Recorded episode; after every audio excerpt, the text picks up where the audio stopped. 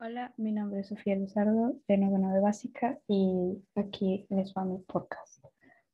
Saber las tres macrodestrezas puede hacer que te abran más puertas en el futuro o ahora también, que tengas oportunidades en trabajos, en la universidad y muchas cosas más.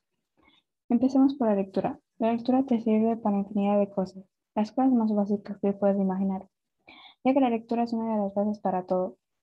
A mí, por ejemplo, me sirve tanto como en el presente y para el futuro también. y me va a servir muchísimo para cualquier tipo de actividad que quiera desarrollar en el futuro.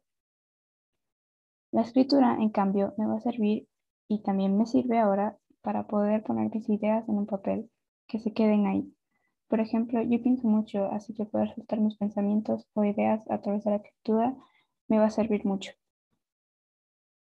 Y por último, y no, más, y no menos importante, la comunicación oral, eh, que como yo lo veo, es la macrodestreza que eh, es la que más me va a ayudar en el futuro, eh, ya que me he propuesto practicar la psicología y la comunicación oral me va a servir muchísimo para comunicarme con mis pacientes, hacerlos sentir cómodos con la sesión y hacerlos sentir que están en un espacio seguro.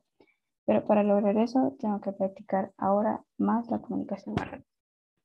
Gracias.